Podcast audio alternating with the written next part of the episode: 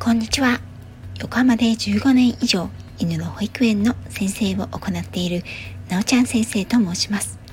今回も世界一周の船旅にお付き合いいただきありがとうございます。今回は出港76日目。7月15日にパナマ運河に到着通過をし、翌7月16日の午前3時頃、私たちガラパゴスツアーの参加者だけがパナマシティに下船しました。私たちが下船をし、真夜中にもかかわらず、多くの見送り客が手を振ってくれ、船を見送ったのは午前4時。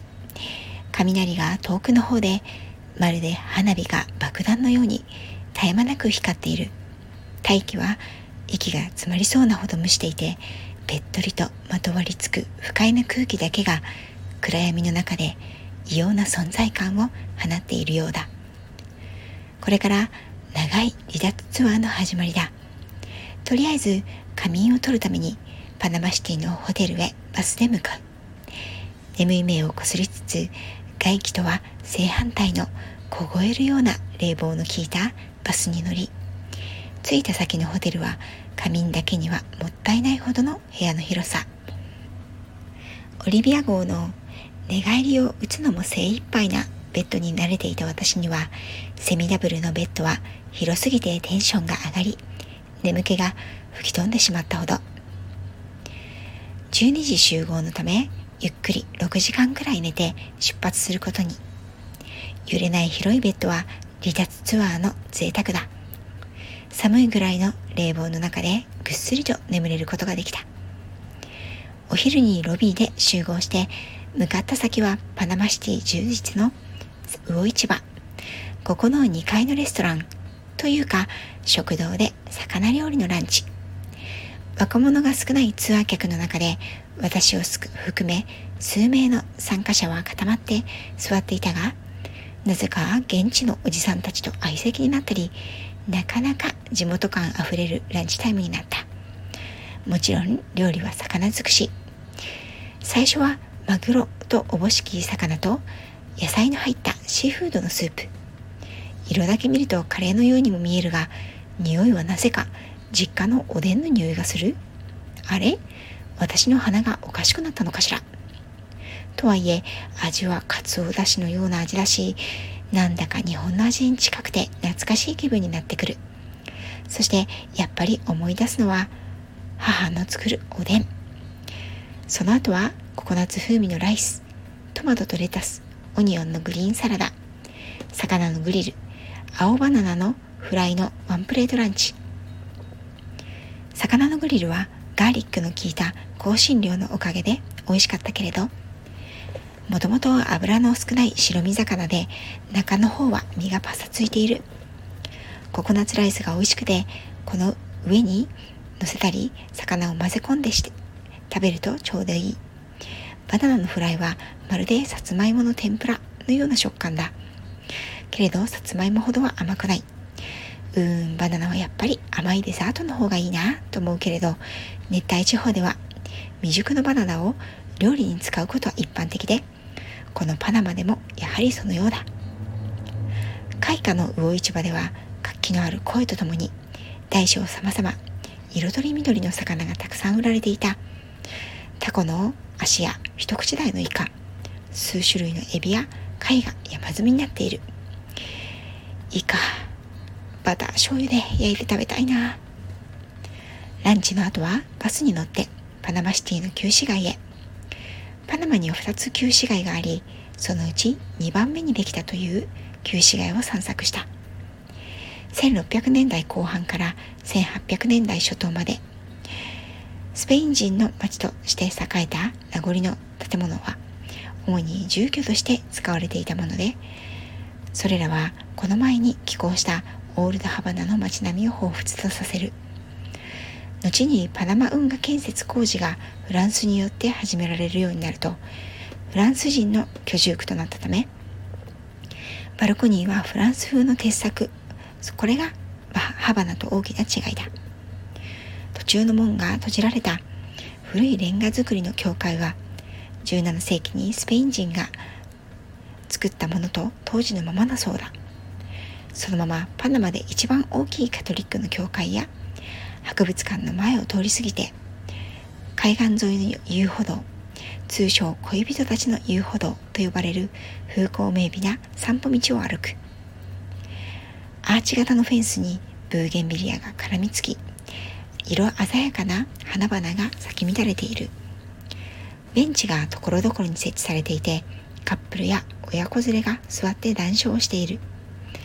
左手には太平洋が広がり近代的な高層ビルが立ち並ぶニューパナマシティが一望できる。独身女性がここを通ると1年以内に結婚できるというジンクスがあるらしい。父の日記にはそんなに早く結婚しても困るなと書いてあったけれど。安心して私。あとえっと一周は結婚しないから。むしろもうちょっと早く結婚してもよかったかもよ。そのままアーチ型の美しい遊歩道を抜けてフレンチ広場へ。フランスのシンボルオンドリのオベリスクを中心にパナマ運河スエズ運河建設に携わったあの有名人。レセプスの胸像やその他関わったフランス人たちの胸像がずらりと並ぶ。奥にはパナマ運河にまつわる逸話が描かれた12枚のパネルが。レセップスは1869年にスエズ運河を完成させた後すぐに1880年からパナマ運河の着工に取り掛かった。スエズではうまくいった工事がパナマ運河では通用せず技術不足資金不足とマラリアのせいで1889年に計画は頓挫し自身は失意のうちに1894年に亡くなっている。確かにあの肛門式の運河の仕組みを完成させるには相当の資金と労働力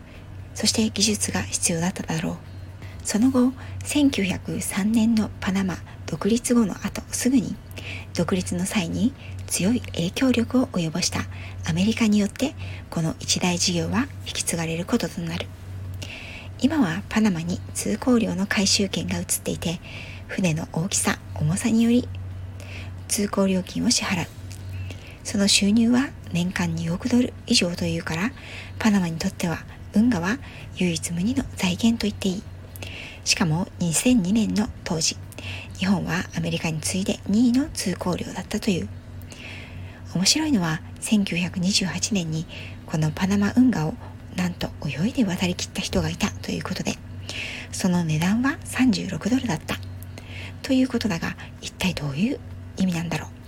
世界には水強な人がいるもんですね。これらパナマ運河にまつわる話は昨日のうちに通過したミラフローレス水門の陸上見学で聞くこととなった。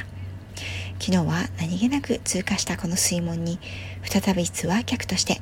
しかも今度は陸地から眺めることになったのはなんだか奇妙な気分だった。この頃にはすごい雷とともに叩きつけるようなスコールが降り出していた。水門で船がやってくるのが見えるかと思っていたら私たちが滞在している間には水門を通過する船に出会うことはできなくて残念。パナマシティの最後はバスに乗って民芸品やお土産物を売るマーケットへ。南米っぽいカラフルな刺繍の施されたバッグ類やポーチポンチョや置物いろんなものが雑多に売られていて見ているだけでも楽しい。ポストカードとこれまた密かに集めていたご当ご当地ピンバッジを購入した。なんて言ったってガラパゴスの旅に節約節約。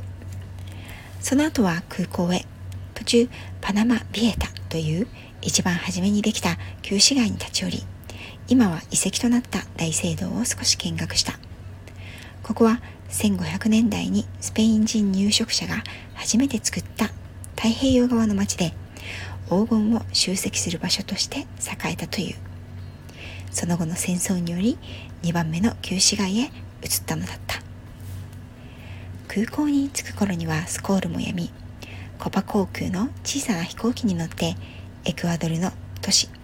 グアヤキルへ。この頃には私たちのお腹も空いていたが移動日のこの日の夕飯は質素な機内食だけ。持ってきたクッキーが役に立った。明日は美味しいものが食べたいな。と言いながら飛行機を降りパスポートチェックと税関を抜けホテルに着いたのは23時頃。大して動いてもいないのに不規則な睡眠や連続する移動のため体は思っている以上に疲れていたらしい。それでもグアヤキルのホテルはなぜか5つ星の最高級ホテルでウェルカムドリンクにチョコレートまでついちゃって部屋は二間続き。念願のバスタブ付きのバスルームに洗面台も2つというゴージャスっぷりに一瞬疲れも吹き飛んで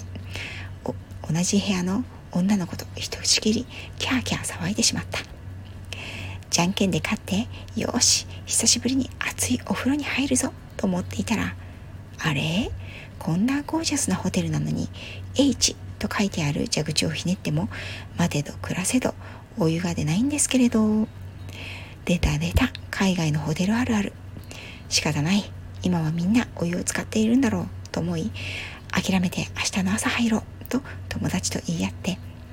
きすぎる冷房の中でふかふかの布団に潜り込みすぐに眠りの世界へと羽ばたきました。さて次の回はエクアドルグアヤキルそれからついにガラパゴスの地へ踏み入れます。次回もどうぞ楽しみにしていてくださいね。